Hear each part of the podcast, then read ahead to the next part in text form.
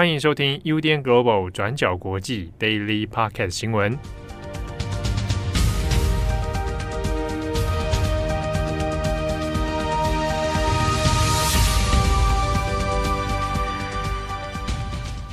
Hello，大家好，欢迎收听 UDN Global 转角国际 Daily Podcast 新闻。我是编辑会议，我是编辑木仪。今天是一月十三号，星期五。那星期五的这一天天气特别的好，很多人的尾牙应该都举办在这一天吧？对，祝大家可以中大奖哦！对，跟我们一样中大奖。好，那在今天呢，有两则的新闻要跟大家分享。那第一则，我们要来说美国总统拜登的两份机密文件。那一开始，我们先跟大家补充一个前情提要，大家应该也还有印象，美国的 FBI 在去年秋季的时候就有突袭检查川普在佛罗里达州的别墅海湖庄园，那结果就发现川普在自己的别墅里面藏了大概三百份的政府机密文件，那现在呢，川普也正在面临刑事调查。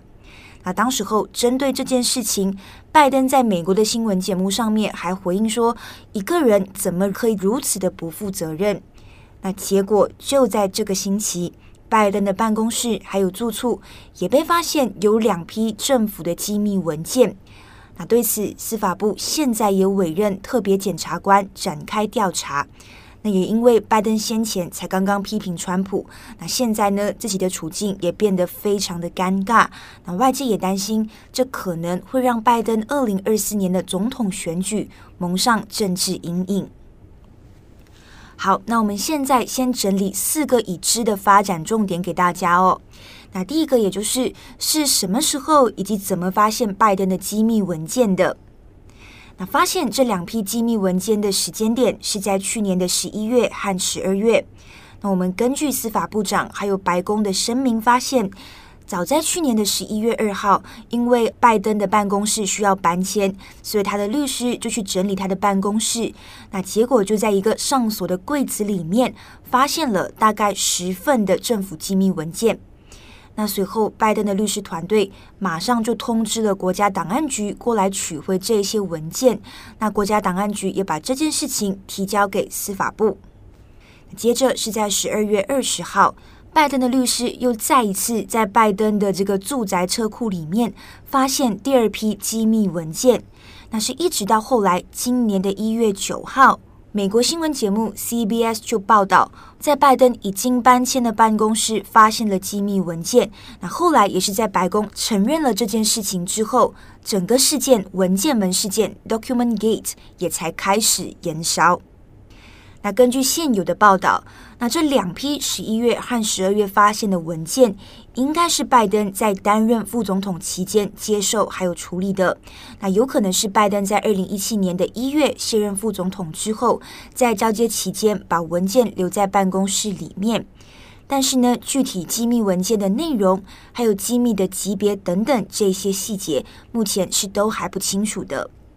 现在基于事态的发展以及考量到公众的利益，司法部长也在十二号的时候委任了特别检察官，对拜登的机密文件展开独立调查。好，所以来到第二点，拜登是怎么回应这件事情的？那拜登的回应非常的简短哦。那在第一批机密文件的消息曝光的时候，拜登首先是声称感到惊讶，那强调自己不知道相关文件的内容。那在第二批的文件消息曝光之后，拜登就表示自己处理机密文件的严谨态度是众所周知的。他就说，在十二月发现的文件是在他上锁的车库里面，而不是随便丢弃在街上。那拜登的这个特别法律顾问也有发表声明，那也就强调律师团队在发现两批文件之后，是马上联络并且交还给国家档案局哦。那律师顾问就表示，他有信心调查最后会证实这一些机密文件只是拜登不小心放错了地方。那他们呢也会配合司法部还有特别检察官的调查。那至于呢，这些机密文件会不会引发潜在的国家安全风险？那对此呢，美国的这个白宫国家安全委员会发言人是拒绝评论。那只有强调说，拜登呃对这件事情态度非常严谨，而且呢，在发现文件之后，已经做了正确的决定，也就是马上交还给国家档案局。那来到第三点，我们刚有提到嘛。川普之前有发生过类似的事情，那所以拜登跟川普在文件门事件上有没有什么不一样呢？其实针对这个部分，不少媒体也是做了对比哦。那我们这边呢，主要会引述《纽约时报》的整理。那首先，拜登跟川普确实都没有正当的处理这些机密文件，因为按照法律，当你卸任之后，这些文件，尤其是文件上面你还盖上机密的这个标记，就应该要交给国家档案局来做处理，那以及呢，保存在安全的地方上。那但是呢，报道里面也有提到两人在处理文件的不同之处哦，也就是拜登的律师呢是在呃搬迁办公室的过程中发现这些文件，而且是在当天就马上联络了国家档案局了。但是川普的情况是非常不一样。国家档案局当初在整理文件的时候，是发现少了重要的文件，才要求川普归还这些文件。那最后发现，川普还有许多文件其实并没有交还给国家档案局，那甚至呢，似乎还有销毁官方文件的嫌疑。那这之中还有法律问题。那路透社就指出。拜登呢，因为他现在是现任总统嘛，所以他面临的法律风险是比川普来得更低的。那一方面是因为，呃，拜登本来就相对拥有解密文件的权利，那以及呢，司法部过去的惯例是不会对现任总统提出刑事指控，所以相比起来，川普已经卸任了，而且还有不配合调查的嫌疑存在，所以面临的法律风险相对来说是比较大的。那最后也来到了第四题，那为什么当初发现这些机密文件之后，是一直等到今年这个星期才曝光呢？那我们看第一批文件是在去年的十一月发现，那第二批是在十二月发现。但白宫是在这个星期，那也分别是在十号跟十二号才公开消息。那外界也猜测，可能的原因是因为美国是在去年十一月举行其中选举嘛，那当时候川普呃也深陷这个文件门的丑闻里面，所以担心可能会影响选情，所以在那个时候才没有做公布。但这同时是不是也代表白宫可能也有故意隐瞒拜登文件门的嫌疑呢？那关于这一点，白宫的发言人就表示呢，这部分是应该由司法部在做调查之后来回应，但就宣称白宫原本就打算在搜寻完文件之后对公众发布消息。好，那这大致上就是拜登文件门事件的发展跟整理。但现在其实还有很多问题都还没有理清哦，包括机密文件的内容具体来说是什么？那为什么呢？它会被带到拜登的办公室还有私人住宅？那谁又有权可以进入拜登的办公室还有私人住宅？那后续拜登会不会接受调查人员面谈等等？那这些问题现在都还不清楚。后续呢，我们也会持续再留意。好的，那我们第二则来看看臭氧层的恢复。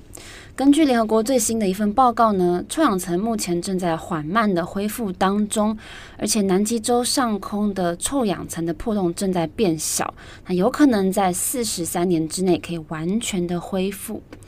那大家都知道，臭氧层是很重要的保护层哦，可以防止紫外线过度照射进到大气层里面。那相反的，如果臭氧层变稀薄了，那紫外线辐射增加了，那也会增加人类得到皮肤癌还有白内障的机会，或是造成这个农作物受损，或甚至是让一些生物物种灭绝哦。所以在三十八年前，一九八五年的时候，科学家就发现这个地球的臭氧层浓度从一九七零年代就开始减少了。那这三个发现的科学家都是来自于英国的极地研究组织，叫做 British Antarctic Survey。那当年经过研究呢，造成这个原因是因为有氯化物还有溴化物对臭氧进行了分解，而且主要来源就是地面上释放出来的一些有害物质。那这些会破坏臭氧层的物质，主要是用在人类使用的空调、冷气、冰箱，还有喷雾的设施，像是香水啊、杀虫剂等等。那另外也来自一些精细电器设备的清洁剂。那当年发现臭氧层变薄的时候，其实是引起了全球的震惊哦。所以在两年之后，一九八七年，联合国就邀请了所属的会员国在加拿大的蒙特娄签署蒙特娄议定书 （Montreal Protocol） 来遏制这些有害物质对于地球臭氧层造成的恶化。那这个蒙特尔议定书在一九八九年一月一号正式生效。那其中也明定了把将近一百种破坏臭氧层最主要的合成化学品进行逐步的淘汰。那这个蒙特尔议定书是为了要管制消耗臭氧层物质而订定的。但是其实有很多传统制冷剂的替代物，它虽然不会来消耗臭氧层，但是会增加温室效应。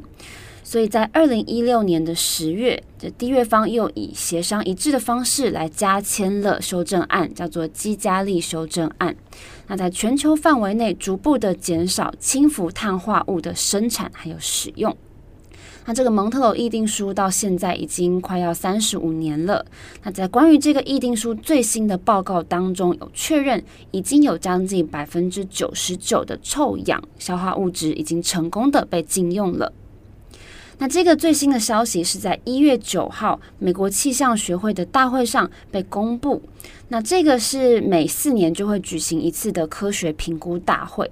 那今年是由科学评估联合主席纽曼 （Paul Newman） 来公布这个消息。那他说，臭氧层现在恢复的进展其实还是相当的缓慢，但是是有效的。那报告中也有提到，全球平均的臭氧量预计还要在十七年哦，要在二零四零年才能恢复到一九八零年代的状态。那至于最稀薄的北极跟南极洲上空呢？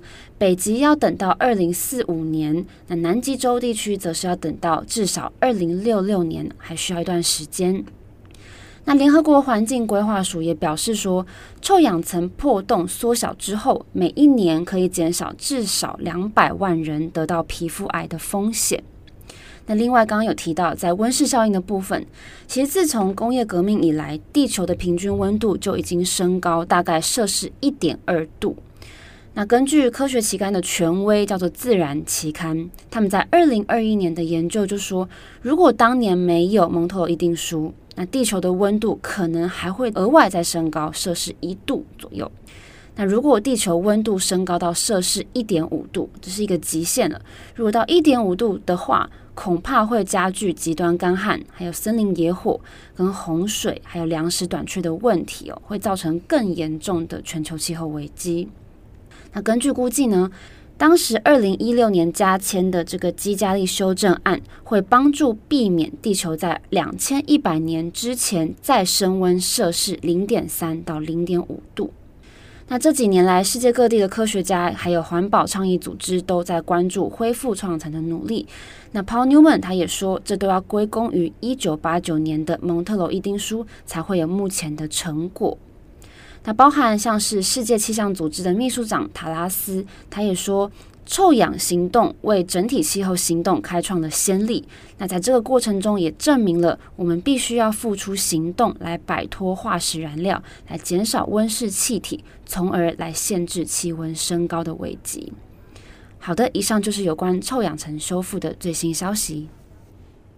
在我们过去一整年报了这么多关于全球暖化带来天灾的这个新闻之后，嗯，我觉得这个新闻在年初的时候听了有一种正面的感觉，好像觉得说，其实我们还有就是还可以再继续努力做更多，为地球做更多。嗯、对对对。而且以前可能会对于就我们一般人可能对于这种议定书可能会觉得有点陌生，就是不知道说哦，真的实际效果到底是如何。但是现在联合国正式公布现在的成效。听起来是蛮觉得有希望的感觉，是相对正面的啦。因为原本我们刚开始可能都会觉得说，不管是联合国气候峰会或者是议定书，它可能是相对来讲比较官僚的，嗯，也会质疑它的效果。但至少我觉得，但后续还有很多状况跟问题要继续观察。但至少我觉得算是一个呃蛮正面的一个对未来的一个期望吧。对。嗯好，那以上呢就是今天的两则新闻更新。好，节目的最后呢，也要跟听友们来更正一件事情，就是我们昨天的 Daily 在闲聊的时候有提到“变移形式”这个成语。嗯、那其实这个“变移”的“变”应该是要念“变”，不是“便”，不是便宜的“便”。所以在这边也跟听友做一些更正。那也谢谢听友的热心提醒。对，这边真的是很感谢，就是听友们或者是读者们。在发现我们文字上面可能有呃写错的地方、漏字，或者是我们今天在 Podcast 上面有哪一些疏漏的地方，都很谢谢你们，就是私讯我们，然后提醒我们。那这部分我们都会多加留意，那也会更加小心谨慎的处理每一则新闻。那谢谢你们细心的，也就是一直在关注着转角国际，谢谢你们。好，但是今天呢，我们的 Podcast 后面当然不免就是按照惯例。星期五的 podcast 要就要跟大家分享本周的重磅广播，对，有这个惯例吗？对，有这个惯例。跟大家分享一下，我们这周的重磅广播其实还是会聚焦在俄乌战争，但是这次要谈的是比较跟大家比较可以贴近我们大家的生活跟感受，嗯、就是有关于战争是怎么样来改变乌克兰人或是俄罗斯人他们呃。人际关系方面，还有感情啊、爱情，甚至是性爱方面，嗯、可能都会有一些影响。大家如果有兴趣的话，就欢迎收听本周的重磅广播喽。会是由这个编辑木仪，还有现在正在重感冒的编辑七号为大家重磅呈现。大家要可能就是要稍微，如果大家听到这个七号的声音有一些变化，不要太紧张，他的身体状况是 OK 的，那就是在恢复当中。对对对，那一样呢，也要祝福每一位听友、每一位读者，在今天有一个美好的一天。那如果你今天举行尾牙的话，也要祝你中大奖，中大奖。好，我是编辑慧仪，我是编辑木仪，我们下周再见，拜拜，拜拜。感谢你的收听，如果想知道更多资讯，请上网搜寻 UDN Global 转角国际。